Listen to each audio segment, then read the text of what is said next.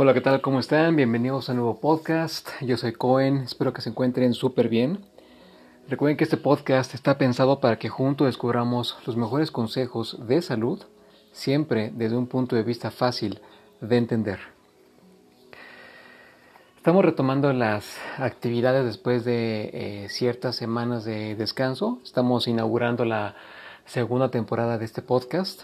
Estamos muy agradecidos por eh, la respuesta que ha tenido eh, todo lo que estamos haciendo. Es una aventura que iniciamos en el 2020 y nos da mucho gusto que haya personas que estén contentas con lo que estamos haciendo y, así seguirá siendo. Eh, um, quiero comentarles que el formato que va a tener ahora nuestros podcasts va a ser un poquito más breve y un poco más eh, sencillo.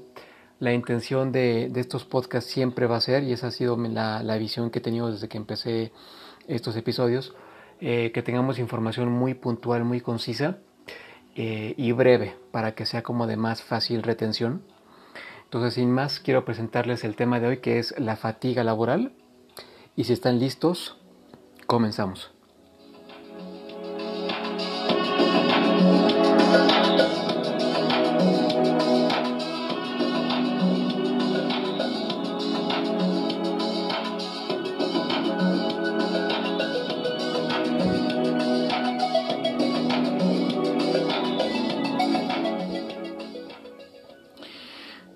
Vamos a comentar primero que desde el 2014 la OMS reconoce que el estrés es el principal factor de las enfermedades modernas y que 8 de cada 10 enfermedades deben su origen al estrés.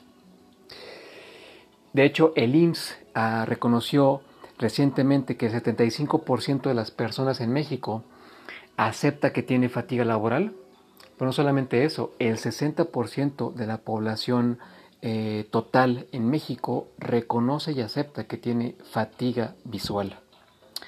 En América Latina resulta que somos el primer país eh, en este rubro de fatiga laboral y a nivel mundial solamente nos superan Estados Unidos y China. Pasamos a los siguientes puntos.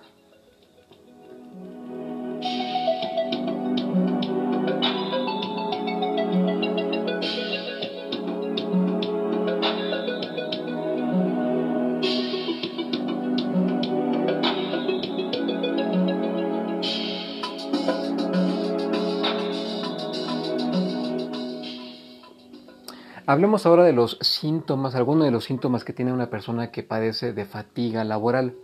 Dentro de ellos encontramos, por ejemplo, una falta de motivación, un cansancio físico, pero también mental, y sobre todo una carencia de relaciones personales. Carlos Slim alguna vez propuso una jornada laboral de cuatro días a la semana, porque se dio cuenta que en muchos países hay empresas que eh, implementan esta forma de trabajar con muy buenos resultados. De hecho, el incremento en producción es del 20%. Y algunos países que han aplicado esta metodología o este sistema de trabajo son Alemania, Suiza y Nueva Zelanda. Por último, algo muy importante que se recomienda hacer durante los descansos que se supone que debemos tener durante una jornada laboral, no solamente se trata de tener descansos disciplinados e inteligentes, y que tengan cierta frecuencia, sino que sepamos, sino que sepamos qué hacer en esos descansos. Y con eso me refiero a estirarnos, a también caminar un poco y a realizar ejercicios de respiración. Pues muy bien, prácticamente esto fue todo lo que yo deseaba compartirles el día de hoy. Espero que haya sido información muy puntual, muy, muy rápida de digerir. Les quiero recordar mis redes sociales para que sigamos en esta conversación de temas de salud. En Facebook estoy como Isaac Cohen. En Instagram estoy como arroba like nobody photography. En TikTok me pueden seguir como arroba fit-cohen. Y mi correo personal es isaac.bestcalendar.gmail.com Nuevamente gracias por su preferencia. Nos escuchamos en el siguiente podcast. Yo soy Cohen. Cuídense mucho. Thank you.